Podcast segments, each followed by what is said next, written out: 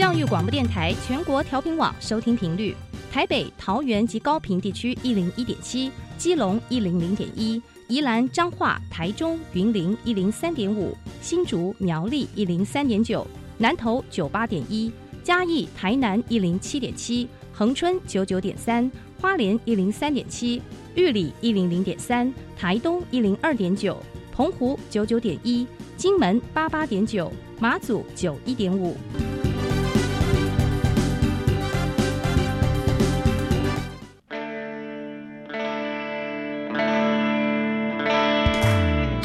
时时有惊喜，生活处处是学习。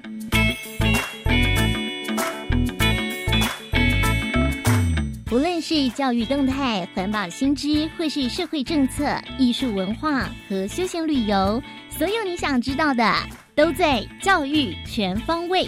每周日上午十点零五分到十一点，邀请您与我们一同打开学习新视野。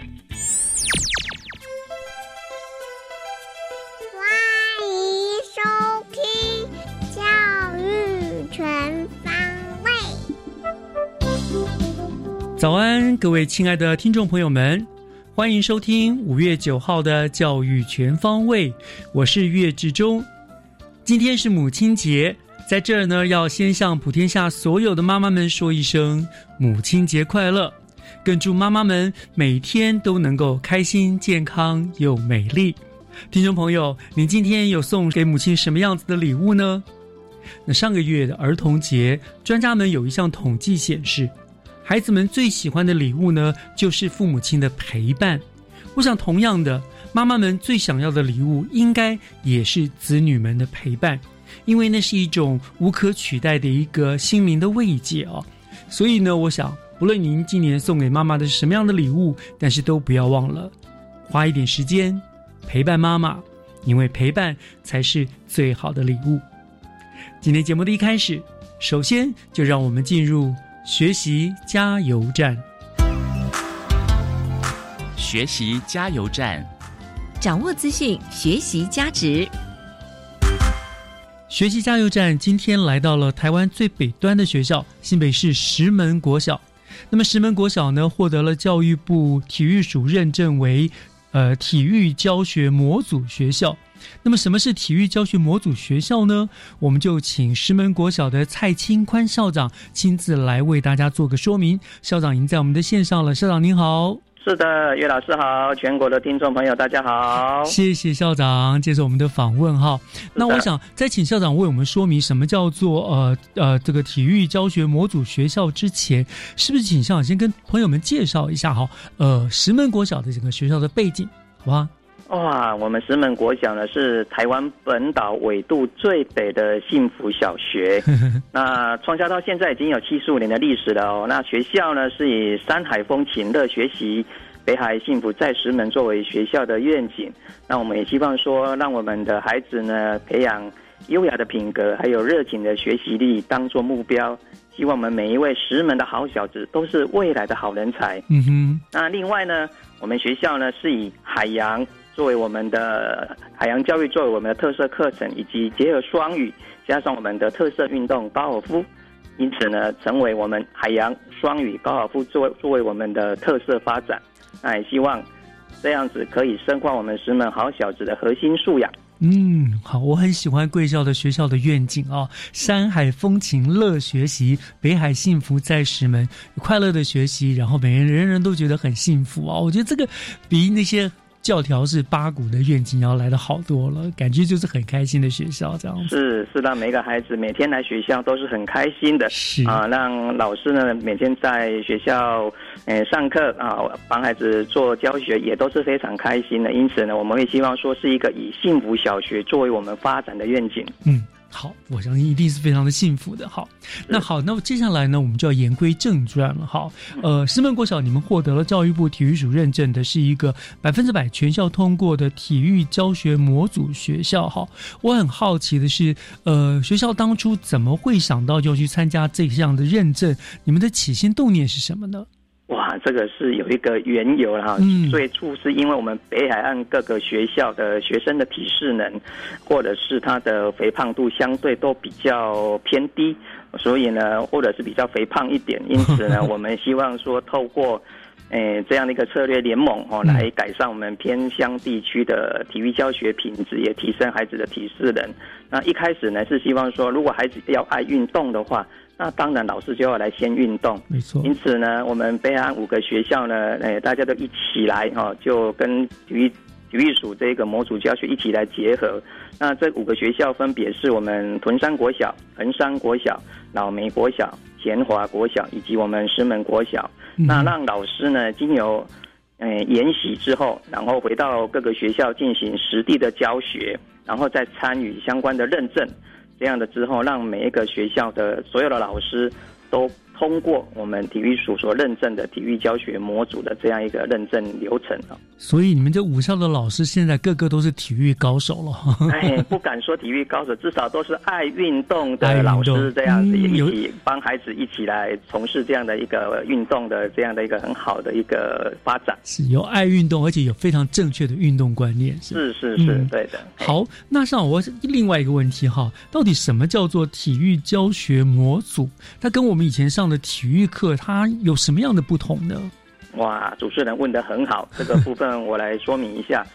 原先的体育教学模组呢，是由我们体育署跟台湾师大所研发的。那主要的目的是希望翻转以前的体育课啊，从示范、练习、应用这样的流程教学，来嗯改成从情境来出发。那重视孩子的兴趣跟他们的一个正确的观念来做推展，这个是嗯第一个重、第一个重点。第二个重点是模组化，就是以体育的大概念为主轴，然后发展出各个细部的课程模组，让孩子们能够在体育课学习的时候能够见领又见数，知其然又知其所以然。嗯，那第三个重点就是结构化了，就是说依据体育课很多不同的运动类型嘛，哈，依据它的运动特性来设计适合的课堂结构。那我这边举个例子，比如说球类的运动，就可以让学生先进入游戏比赛来主动学习，建立解决游戏比赛问题的能力，然后再来再透过小组讨论哦，很奇特哦，体育课也可以小组讨论哦，嗯来确定问题的情境跟解决的方案。那这个过程当中，也可以学习到人际发展跟团队合作。嗯，那再接着下来就是再返回比赛，那来验证讨论刚才我们小组讨论的结果，来从中学习到规划执行跟创新应变。那最后呢，就是大家哦再聚在一起做经验分享，来反思检视，来，诶、我们刚才的这个这个策略是如何成功的。嗯嗯，那所以呢，总归来讲，就是透过游戏比赛、小组讨论，再返回比赛，然后经验分享，然后从变成一个完整的一个体育的运动。那最重要的就是说，能够让每一个学生都能够带进来运动，让他喜欢也愿意从事体育运动，而不是被排除在外哦。让每个孩子都有任务，每个孩子都是乐在运动当中，这样。嗯，听起来意思就是说，譬如说打球，我们先打一阵子之后，然后好停下来，然后大家讨论我们刚刚我们应该实行什么样的策略，怎么样能够击败对方，然后就想好策略，然后再继续进行比赛，比赛完再检讨，哎，我们怎么样能获胜的原因是什么，失败的原因在什么？这样这样做整个的讨论，就是变成真的是团体的行动，不像过去就是打球就是打打打完就算了这样子。是啊，是，也可以让每一个孩子都有任务，那每个孩子都、嗯都会负责守谁你负责是只有某些运动高手他们在运动而已，这样子。了解了解对对，OK，对所以就是所谓的模组。好，那学校已经在推动，已经推动了嘛，对不对？才会百分之百认证通过嘛。没错，没错，没错。所以对，像您的观察，在学校推动了这个体育教学模组之后，你看到了哪些改变？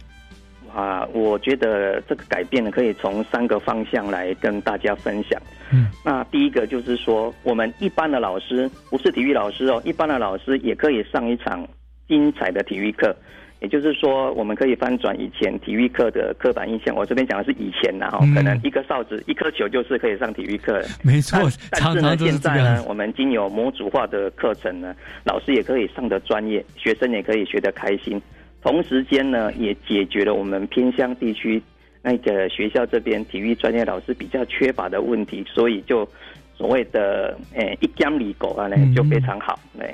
其实对，不止偏乡小校了。其实以前我们说实在，当年我们在学校教上体育课，有时候我们也不是专业，有时候其实最轻松的方法，真的就是校长你所说的一个哨子，一颗球，好给了学生们，你们就自己去打吧，就打一节课，好，体育课就过去了。那其实学生们真正的收获有多少不知道，而且真正有运动到，大概就是那些体育体能比较好的孩子。那有一些孩子根本就很害怕。就根本一节课就是浪费掉了。没错，没错，这样子就可以让孩子真的就是可以上到他心目中想想上的体育课，而且也是从游戏去创发，甚至于还可以自己去自创相关的一些游戏的规则。我觉得这一块是很值得来推广的。而且老师也真的就增进成长了，对不对？对，真的要这个是第一点啊。那第二点的部分，再跟大家分享的就是说。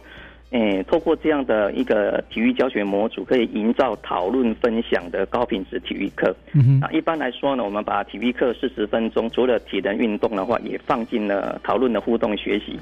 所以呢，我们从中观察到呢，诶，体育课呢就要像教练一样的来思考，也就是说呢，透过讨论，让学生的学习、观察、体会这样的攻守策略，这样是否成功？啊，也。哪一种策略呢是可以比较容易得分等等？嗯那透过团体的这种小组讨论的方式，也可以精进运动的技能跟运用的策略，那进而提升运动乐趣。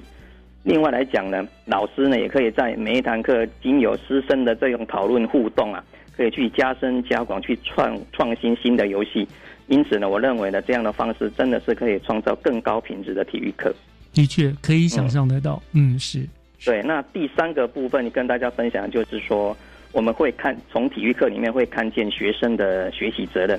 也就是说，把学习的主导主导权呢回归到学生的身上。怎么说呢？也就是说，透过小组的讨论跟分工，每一个人都有任务，而且呢是跟自己比赛，跟自己之前的表现来做比赛。这样子呢，我们真的可以看到非常美丽的课堂风景。嗯，我可以说呢，在这样的体育课之下呢，不仅课堂之内美丽啊，学生呢在课后还会相约再来打一场，真的是课堂外也很美丽哦。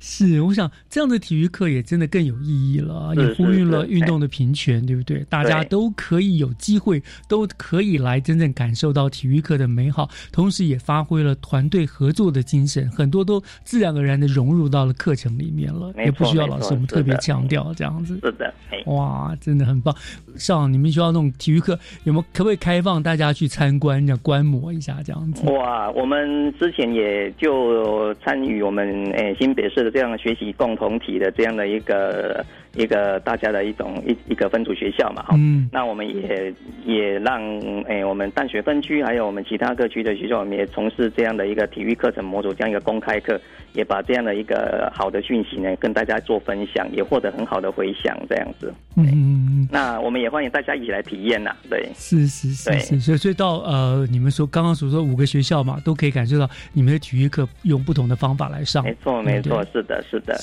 说说起来，其实北海岸那一带也是我们常常去玩的地方啊。像你们什么私房景点，我们题外话要给我们介绍一下。哇，主持人你问对了呢。像我现在正是石门地区最美丽的时候。嗯嗯，来石门呢，除了可以吃好吃的石门肉粽之外呢，现在四月到五月正是我们绿石草最美的时刻。哦，真的要来看一看。是是是，另外呢，再来七八月的时候，还有现在最红的网红争相打卡。的富贵角灯塔悬日的奇景，哦，那这个奇景呢，最佳的取景的地点就是在我们石门国小，是吗？哇，真的要欢迎来我们石门国小。你七八月来我们石门国小的海堤边呢，可能有很多的摄影摄影大哥呢拍成一排，准备要来取景了。傍晚的时候吗？对对对，非常漂亮。是七八月哈，然后再来呢，九月到十月呢，就是我们石门的风筝节，更值得一游。是，所以呢，可以说呢，四季呢都是好玩、好吃、好学习啊。所以呢，真的很欢迎我们各位好朋友来到我们台湾最北的幸福小学石门国小来打卡。那我们的校门口有一个小尖路，就是我们的幸福小图腾，来这边跟我们的小尖路一起打卡。从此呢，从最北端一路向南，幸福满满哦。哇！啊，谢谢校长好好的祝福，这样子。是是是。好，那我已经设定好了，他就会将是我，我最近应该会去去看一看绿石草的。是是是，欢迎欢迎，哎，哦欢迎我们拜访哎石门也欢迎我们主持人还有我们全国的好朋友一起来哦。是，是好，我想我们今天就非常非常感谢石门国小蔡清宽校长和我们所做的体育教学模组学校的一个说明哦。那学习加油站也让大家又认识了一个不一样的体育课的教学模式，非常值得大家去呃学习去参观。那今天就非常谢谢校长为我们做的介绍喽，好，谢谢主持人，谢谢大家，谢，谢谢，拜拜，拜拜。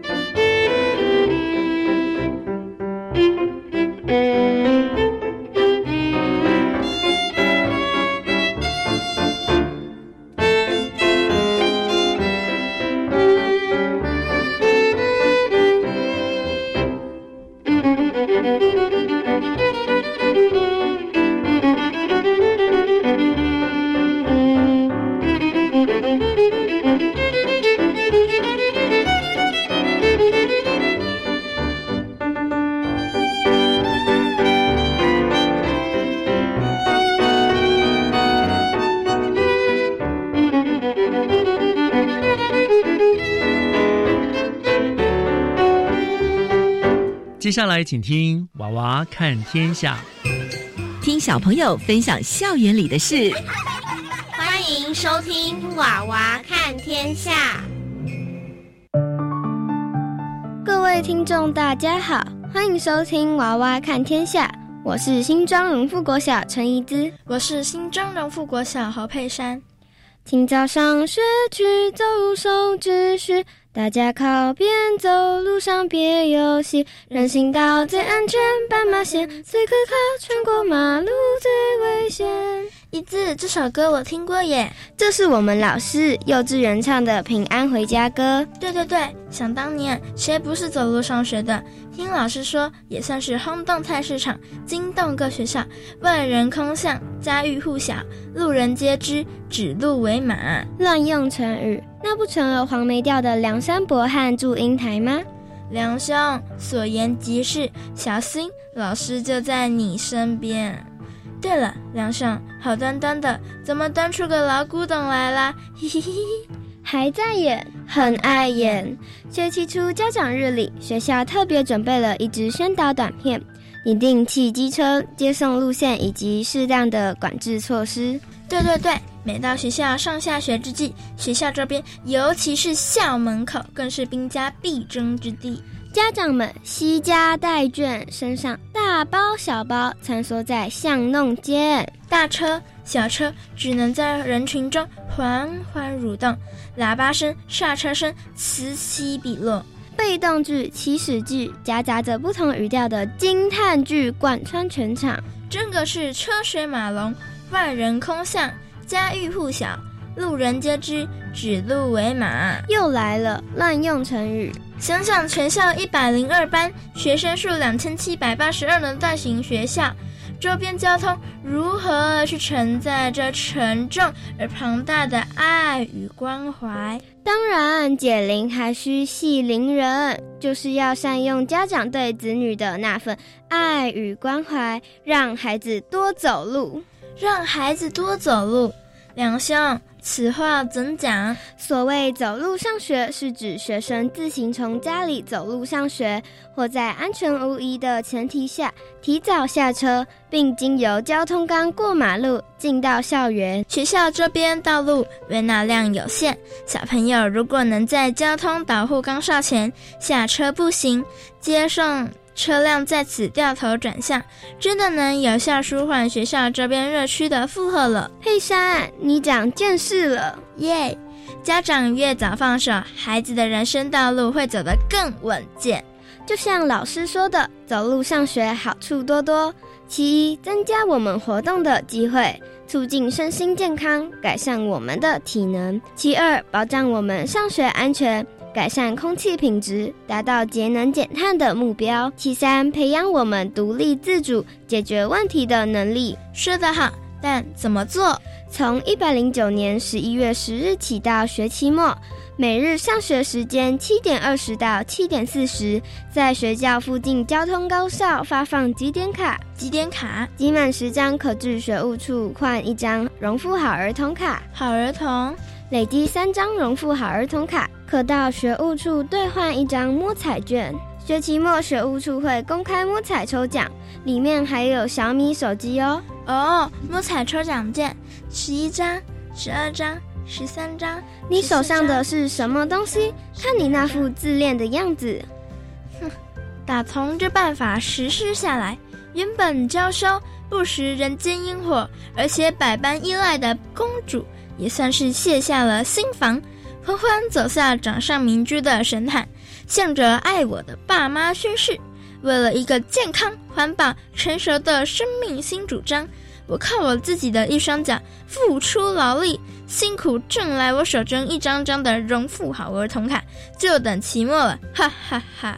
祝您中奖，格格吉祥，小米手机万福。时序来到了二零二一年初了，不知道成效如何？在这里，我们请到了荣富国小最美丽的学务主任和资乡主任。为我们来谈谈荣富国小走路上学实施一学期的成效与展望。大家好，我们学校的走路上学几点活动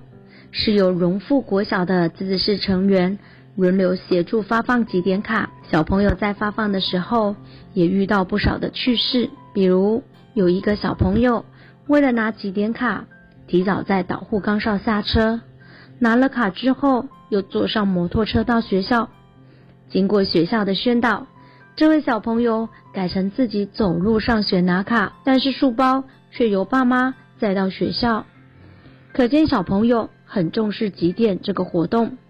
再加上张伯昌校长的支持，以及学校的家长会提供丰厚的奖品来让小朋友抽奖，最大奖还有小米的手表，吸引了不少的小朋友，大大提高走路上学的成效。走路上学打从一九九四年暑假在英国有少数学校先导性的展开后，二零零六年走路上学活动进入第十年。活动主题是希望学童可以从走路上学得到探险及独立的能力，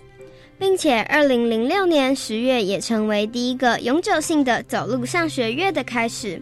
既有四十个国家数百万人的参与，到了二零零七年，参与走路上学月的国家更增为四十二国。天涯若比邻，不只有我们学校，这在国外早就蔚为风潮。真所谓德不孤，必有邻。感谢您收听《娃娃看天下》，我是新庄荣富国小陈怡姿，我是新庄荣富国小侯佩珊，我们下次空中再会。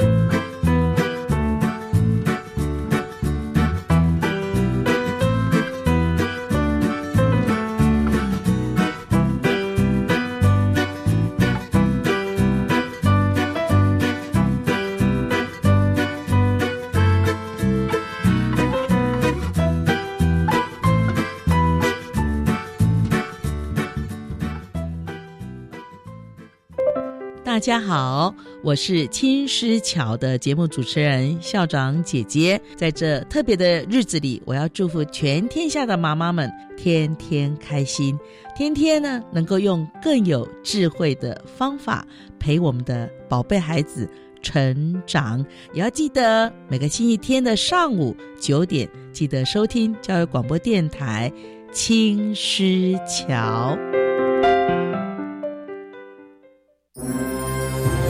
大家好，我是教育部体育署署长张少熙。五月十四号到十八号，全国大专运动会在台南成功大学登场，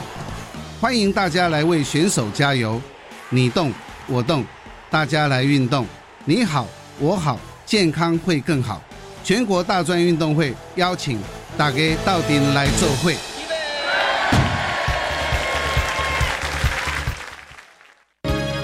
快报！机关署表示，肠病毒已经进入流行季，请家中有五岁以下幼儿的家长特别注意。老公，你听到没？新闻说哦，说特别是家中有感染肠病毒的幼儿，出现嗜睡、手脚无力、持续呕吐、抽搐等重症前兆病征，要迅速送医治疗。哎，那你刚回来有没有先洗手？如果没有，我可是不准你抱 baby 哦。是，老婆大人。预防肠病毒，赢在勤洗手。以上广告由疾病管制署提供。合唱无设限，我们是台北室内合唱团。您现在收听的是教育广播电台。朋友们，朋友们，朋友们，嘿嘿，咚咚咚咚咚咚，就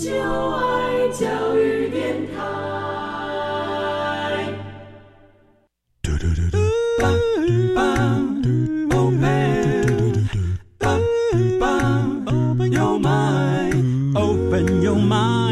就爱教育电台。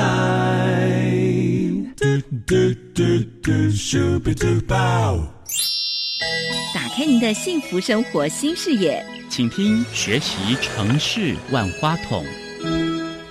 您正在收听的节目是教育广播电台《教育全方位》，我是岳志忠。节目的后半段又来到了学习城市万花筒的单元了。我们知道呢，青年人的就业问题一直都是中央乃至于各县市地方政府都非常非常在意的一个社会的议题。我们也乐见呢，并且期许青年朋友们都能够人尽其才的顺利在各个职场领域发挥所长。而要怎么样来满足青年就业的实际需求呢？近年来呢，就兴起了一个所谓的青年就业参与式预算的做法。那么今天万花筒的单元，我们就要请教新北市政府就业服务处的罗一佑罗副处长，请副处长来跟听众朋友们说明一下新北市一百一十年的青年就业参与式的预算。呃，副处长已经在我们的线上了，副处长您好。呃，岳老师以及各位听众，大家好。是，谢谢副处长来接受我们的访问，来介绍这个所谓的参与式的预算哈。可是，我想我们在请副处长跟我们谈这个青年就业参与式的预算之前哈。我这边有一份资料显示，我们新北市青年的失业率是低于全国的失业率，也就是我们就业率是最高的了哈。所以我想先请教副长，请您分享一下好不好？新北市政府就业服务处，你们到底推动了哪些服务来协助新北市的青年朋友们就业？真的，青年失业的就业的一个议题，是我们新北市长期以来一直很关心的。因为就像呃老师这边刚刚有提到，因为其实像呃青年的失业率，其实以全国来讲，它是呃以最新的资料来说是十一点六一。那我们一般人的失业率其实才三点八。那我们觉得新北市，因为我们在各个呃就业的一个计划的一个推动之下，所以我们最新的一个失业率，十五到二十四岁的失业率是呃八点。九是全国也是六度最低的。那哇，为什么可以达到这样子的一个部分呢？是因为其实我们刚才有讲嘛，其实我们长期关心青年求职就业上面的一个议题。其实发现很多青年朋友他其实很有心，想要好好的找一份工作来认真努力。可是因为可能他的呃求职技巧啊，或者是他自己也不清楚他自己的一个求职目标，所以往往会陷入一个求职或者是找不到工作的一个困境。嗯所以我们新北市有推出青年就业三件，分别是初次寻职青年就业服务，以及非典型劳动青年转正职，以及斜杠青年职能培力计划。其实这个部分也就是因应目前的一个就业的一个潮流，因为早期我们有有一些青年朋友，他我们大家耳熟能详，比方说尼特族啊、哦宅男之类这样部分，这些青年朋友他可能求职遇到挫折，他就宅在家，不敢再去寻职找工作，所以我们才有初次青年就业的一个这样计划。接下来后来我们有发现，其实很多青年朋友他有工作，可是他一直在打工，或者是像现在很流行的 f o o Panda，或者是呃有一些外送平台的部分。对，哎，对，不好意思，只是应该说外送没有不好，只是我们有点担心是，其实青年朋友会不会一直在这种呃比较短期，他没有办法累积自己的一个职业的一个能量、工作技能提升，或者是他也在这个。不断的短期工作当中，他也越来越不清楚哪些工作是适合自己的，或是能不能再从工作当中去培养他的第二专长的一个部分，或者会获得成就，对不对？对对对，没错。因为有时候好像变得是，诶。工作都很忙，可是忙完之后不知道自己的成就跟能力到底在哪里，这样子。对，那我们都觉得这是呃，这是在青年朋友的在呃找工作或者是在这个寻职过程当中是有点可惜，是需要政府有一些资源来协助的一个地方。所以我们有推动这样子的一个青年就业三件的一个计划，来希望帮忙青年朋友呃，不只是找一份工作，也在他的一个呃斜杠的一个职。职职涯当中，是不是能够透过政府的一个介入，让他能够再培养第二一个职业的一个专长的一个部分？所以，我们近年来除了协助青年就业，那我们也针对斜杠青年也有一些职能培力的一个呃服务，这样子。是，那有没有一份统计之类的？就是说，你们到目前为止大概呃累计服务了有多少人啦？有多少人就是透过你们的，因为你们的帮助而顺利的找到一份呃正职啊适合的工作呢？嗯，我们简单来讲，其实光这是这三支计划，我们在总共已经有服务了八千三百多位。那呃，成功就业的青年有四千六百多位。那当然只有这三支，因为我们其实整个就业服务处，我们还有推很多其他的一个青年就业方案。因为毕竟每个青年他的一个需要是不一样的，是，所以我们的针对每个青年都是提供个别化全职涯的一个辅导模式，来引导他去发展属于他自己的一个职涯方向。是，所以四千六百多，实际上算起来也是蛮多的了，难怪我们呃失业率会低于全国哈，因为你你们要很认真的来做。那您刚刚提到了三三件嘛，啊，今年就业三件，除了这些，您刚刚对于这非典型啦、出巡啦、斜杠青年的服务之外，你们还有用什么样的方法来帮助他们呢？我知道你们好像还有很蛮多什么，包括怎么找网红啦、什么之类的来帮忙他们做很多的提升，对不对？嗯，对，没错，因为刚谈的一个呃三届的一个计划，主要都是针对已经离开校园的一个青年。那我因为我们现在有一个部分是走出走入校园，针对国高中的一个呃同学们有一个职场体验计划。这部分就像刚才岳老师讲的，哎，我们邀请跟青少年朋友比较哎接近的青年网红啊，或者是主播，或者是或者是一些企业名人的一个部分来办理讲座，甚至是就离开。开教室，直接走到职场去参访这些知名知名的一个企业，让这些青年朋友在在学的一个期间，对于就业市场的一个趋势，以及自己未来职业的方向，还有工作到底需要哪一些实务的技能，都有一些出都有一些轮廓跟认识。初步的认识这样子，出来就不会这样子，呃，像盲眼一样乱撞乱闯，对不对？他至少知道有一个该走的方向了，知道自己的兴趣在哪里。该寻找什么样类型的工作？这样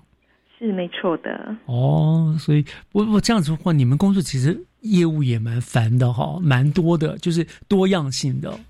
嗯，没错，因为其实呃，青年朋友他们的一个职业兴趣跟属性其实也非常的多元，所以我们希望有各个不同的方向来满足大家的一个针对呃职业上面服务的一个需求。是，我想服务了八千多名，有四千多名成功超超过一半的这样的几率，可见其实成效算起来是非常不错的了啦哈。那另外呢，我们也常常听到一种说法，叫做所谓的呃供需平衡嘛，就是如果你要达到平衡呢，你重要的关。关键就是双方彼此沟通跟了解彼此的需求。那我想这个道理其实也可以应用适用在青年就业的议题上面，因为有的时候虽然官方或者是业界啊提供了很多的机会，可是却不见得是青年朋友所需要的，或者是说他并不知道这样的管道，而青年朋友他们需要的呢，又往往找不到出路哈。所以我想请问处长，就是新北市除了推动各项服务来协助青年就业，是不是有提供一些青年发声的管道，让青年能够提出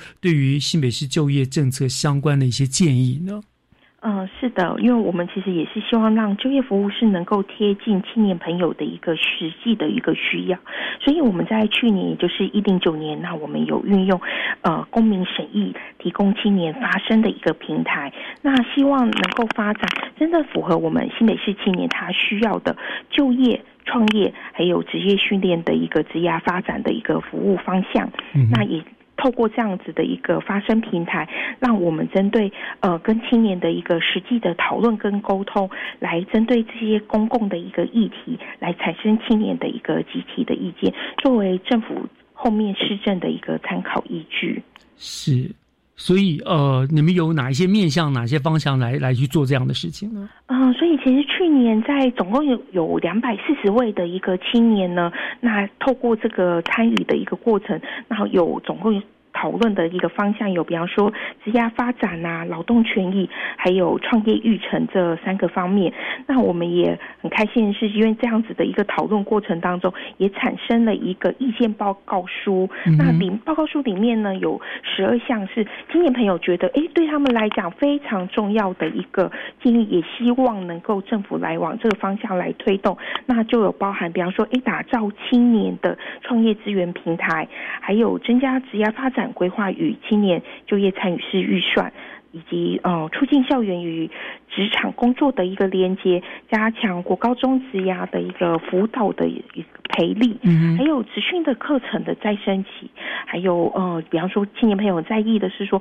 哎，这个友善雇主的名单，你能不能也能够由政府来提供呢？让他不要碰到那个呃，等于是惯老板这样子的一个部分，对，或者是误入那个呃，就是职那个职场陷阱。那还有增加创业的课程跟名额与类别，以及推动。地方创生的一个辅导，因为其实可以看到，其实青年朋友非常多元的想法，而且这个部分也跟他们呃，对他比方说创业还有未来之涯的一个方向，其实都是非常息息相关。那针对这十二项的建议呢，我们也提供给相关的局处来作为他们施政跟未来。政策拟定的一个参考的一个依据是这十二项建议，真的是我觉得就是反映了真的青年朋友们他们心里面所想所需要的，对不对？嗯，没错。哦，就是呃，第一个他们有一个有个创业的平台，有些人希望自己创业，有什么样的一些资源啦，告诉他们。那另外我觉得很重要的，譬如说有呃友善的职场的雇主名单啦，而且也看得出来，其实现在的年轻人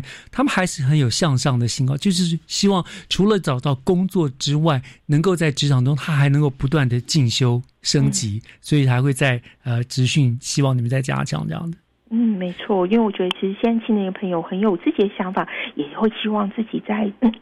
职业上面的工作跟能力是能够更上一层楼的。嗯，所以这样子也给了你们呃你们的一个很好的方向，对不对？你们也知道说哦，到底青年朋友们想要什么，那我们就往这个方向去做努力，去为他们解决问题。是的，哦，真的是很棒。好，嗯，那聊到这里呢，我们要稍微休息啊，听一段音乐。好，那回过头来呢，刚刚他青年朋友们提供了这么多、这么多的一些建议，那我们再请请教副处长，我们说这些后续的规划是什么，好不好？好，我们稍后回来。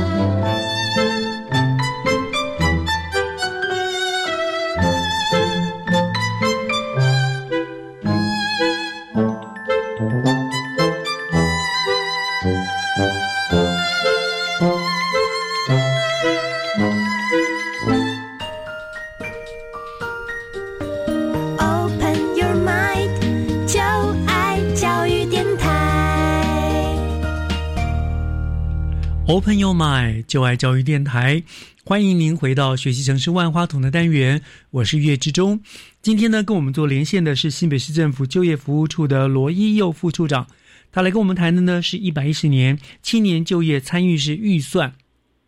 那刚刚我们聊了很多哈，就是如何让青年呢提出他们的意见想法了哈，来纳入我们这个教育辅助施政的参考。但是刚刚副总我们聊了很久啊，这参与式预算，参与式预算，可是可能我们很多听众朋友还是不太了解，到底什么叫做参与式的预算。所以我们下半段是不是就先从这个地方开始？副总先跟大家解释一下好不好？哦，好啊，没有问题。呃，因为参与式预算，其实简单来讲，其实我先解释一下，因为我们一般的预算呢，都是政府来决定，觉得人民需要什么，我们来拟定，然后去做相关的一个计划跟政策的一个推动。那等于是由上而下的一个方式。那参与式预算其实刚好相反，它其实是由人民来决定这个公共预算的支出的优先顺序。那怎么来决定这个顺序的部分，就是透过一个民主的一个程序，让人民来透过来讨论，来决定他们觉得这个公共预算应该要怎么样来支出。那从这个过程当中，就赋予了民众对于这个决策过程的一个发生的权益。那其实我觉得更有助于，其实让大家对于这个公共事务的关心跟参与度，进而能够再做一个提升，这样子。哦，是是是，我想现在是一个很重要的趋势。过去很多就命令、行政什么策都是由上而下，可是有时候因为上下之间的差距啦，就是不见得能够真正抓到人民需要做的事情。那么现在倒过来由下而上，真的就比较能够切合人民所需要的了。没错，没错。好，OK，那那刚刚前半段呢，我们聊了很多啊，有关于青年他们提出的就业政策，包括什么十二项建议之类的这样子哈。那关于他们这些建议，你们劳工局的地方啊，还有教育服务处，你们后续会做哪些规划？可以依据他们的呃建议做成哪些规划呢？嗯，我想其实有，比方说针对国高中或青年的一些职涯发展这个部分，我们都是一直在持续的一个在推推动跟精进，并依青年朋友的一些意见来做一个修正。那呃，这这些十二项的一个建议当中呢，其实刚有谈到，就是针对青年就业参与式预算的这一个部分，所以我们也希望把这一个呃青年朋友的建议化为一个具体实际的一个行动。所以呢，我们在今年度。呢，我们将会透过青年参就业参与式预算这样子的一个方式，来打造属于青年朋友的青年交流及职涯发展中心。也就是呢，邀请青年朋友透过这个民主的程序来提案规划属于他们自己的青年交流及职业发展中心的服务内容，然后以及这个公这个服呃服务的一个资源分配，应该是要怎么样来形成的？嗯，所以让青年朋友们的第一件，然后你们来这样依据这个来做分配，这样子。对对对，因为其实呃，有些朋有些朋友会想说，哎，其实好青年职业发展中心，哦，好像有些地方也有，那我们这个。到底哪里跟人家不一样？其实它最大的不同是，别的中心可能是由他们的行政机关决定这个中心，呃，应该长什么样子，应该做哪些服务。可是对于我们来讲，我们会觉得，其实青年朋友应该更清楚，他们希望它属于他们自己的青年交流及职业发展中心，到底应该长成什么样子？比方说，空间有应该有哪一些的规划呢？那以及是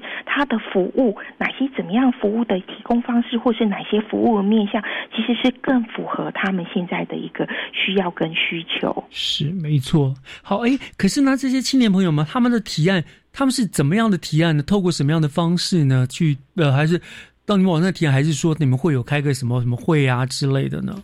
呃，我们会先在今年的一个七月份，分别在我们板桥跟新庄区各举办一场的一个提案讨论会，然后透过这样子的提案老讨论会来收集、募集青年朋友他们对这个中心的一些想法跟呃所拟定成的一个提案。那接下来八月份呢，我们也会安排一个参访跟提案工作坊，就是让呃青年朋友。不只是只有自己的一个。想法，而我们更去透过实际去参访目前已有的一个呃青年职业发展中心，然后让他们的提案更加的一个具体可行。那再来是九月份，我们针对大家所提出来的一个后续方案，我们会进行发表，以及是网络的公开的一个票选的一个部分。届时票数最高的就是我们这个青年交流及职业发展中心的一个是就是呃设计的一个。整个依据这样子哦，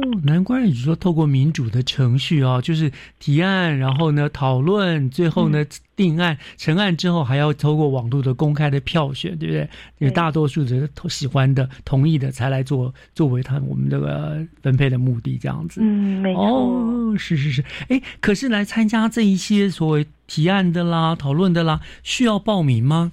哦，对，到时候我们会在我们新北劳动云这边会有一个报名的系统，那就是非常欢迎，就是不管是您是涉及就学、就业或居住在我们新北市，只要您是在十八到三十五岁的青年，都可以透过网络的一个投票来参与这个提案讨论会议。嗯，你们有报名的时间或者是是呃期限啊之类的吗？哦，有我们预定大概是六月份会在我们新北劳动云的一个网页来开放呃网络报名的一个部分。嗯，有名额的限制吗？嗯，有诶，因为其实整个呃就是因为空间的一个关系，那我们预计大概每场次是邀请五十位的一个青年朋友一起来参与我们的一个讨论。对，所以就是呃对这个议题有。关心的朋青年朋友，你不但要关心之外，如果想要报名，还要还要趁早，对不对？嗯，对，免得也会希望是青年朋友，就是呃，您有关心说，哎，这个有关于呃职涯发展中心，甚至其实您很在意有关于青年就业职涯发展这个议题的一个青年朋友，我们都非常欢迎你来参加我们的一个提案讨论会议。哎，傅叔，你们有没有有没有那种呃连续几年都有来参加的青年朋友？嗯，应该这样讲。我们刚好其实有些青年朋友，其实刚刚有讲，我们呃不只是来参与我们的一个计划或活动，或者是像趁也有参加去年我们青年公民审议。那我们有还有一些朋友也持续在关心说，哎，因为有说今年要办参与式预算，他们也在想说啊，什么时候要开始报名 这样子。其实也有人在陆续询问，因为我觉得啊，很多青年朋友其实他们对于这样子的一个公共议题，他们。其实是呃有兴趣，也有呃也有心想要就是呃表达自己的意见跟想法。我觉得真的像去年我们办青年公民审议，其实我们本来也有点担心，说哎青年朋友会不会比较害羞，或者是说啊比比较比较酷一点。嗯，对，但但是我会发现，其实，在讨论的过程当中，大家都是非常不吝啬的去表达各自的一个想法。那讨论过程当中，我觉得很棒的一点，其实就是真的落实我们民主程序的一个概念。大家在相互尊重不同的声音的情况之下，也能会诊出，其实我觉得非常多彩的一个呃，针对各个就业方面的一些意见。所以，我们也真的也非常期待呃，很多青年朋友来针对这一。次的一个参与式预算，能够针对这个中心，因为我们这次其实比较比较不一样，是青年公民审议，它是针对议题是比较呃开放式的一个讨论，但是因为我们这一次是刚好我们有一个真的是有一个中心哦，因为我们已经有呃，这应该是说这个中心已经在盖了，而且地点就是落在我们板桥区这边，是。一个公益的一个回馈空间，那就等大家的一个提案。然后把这个空间，它的一个不管是软一体的部分，它服务跟设施，然后透过大家的提案，让它能够是更呃丰富，而且是真的能够贴近他青年朋友的一个需要，这样子。是其实听起来，我们台湾的青年还是蛮有希望的哈，很积极，很热衷这一这这个呃自己的未来，为自己的前途，而且我们的民主修养的确是还是很不错的了哈。对，没错，其实我觉得青年朋友真的是，哦，他的创意跟呃热情真的是哦。远远超过我们的想象，我觉得有时候真的是需要一个平台，让他们去展现、去去表现他们的一些想法跟创意，给他们一个机会，他们一定会有很好的一个回馈的这样子。嗯，没错，没错。好，那最后那那么劳工局，你们要如何落实青年就业参与式的预算的成果呢？呃，届时我们刚才有讲，因为我们呃会有一个公开网络公开的票选，这个也是运用我们新新北 vote 的一个系统这样子，那就会到时候呃这个系统上面会来呃线上的一个投票的一个机制。嗯哼嗯哼，对，那呃，就等于是投票的一个最终的一个结果，那就会落实。我们也会针对这个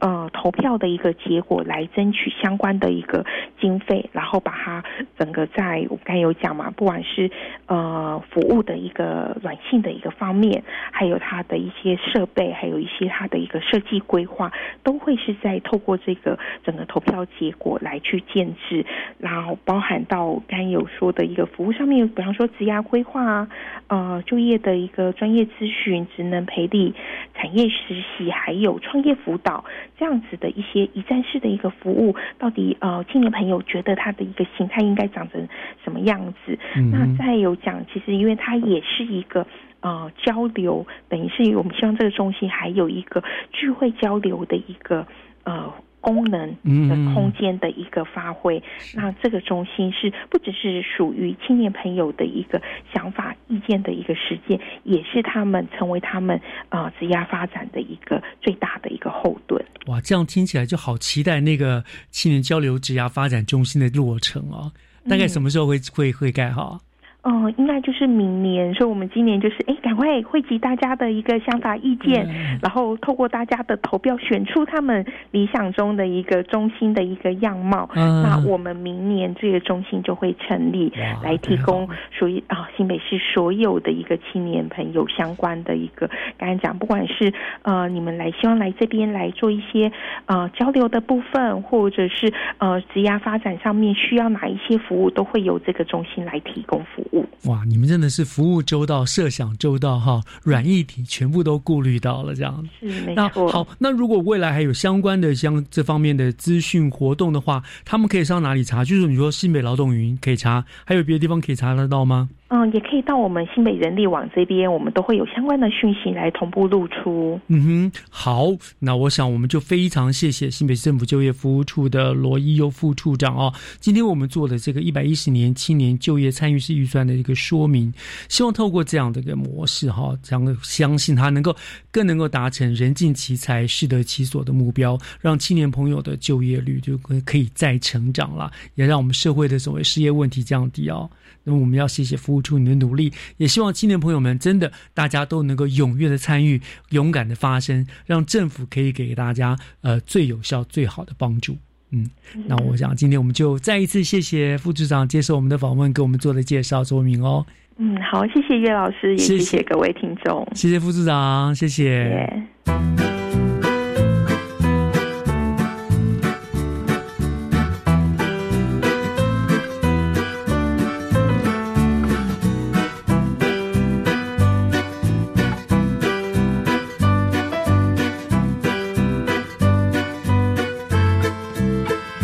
感谢您收听五月九号的教育全方位。再一次，让我祝福所有的母亲们母亲节快乐！我是月之中，教育全方位，我们下个礼拜再见喽，拜拜。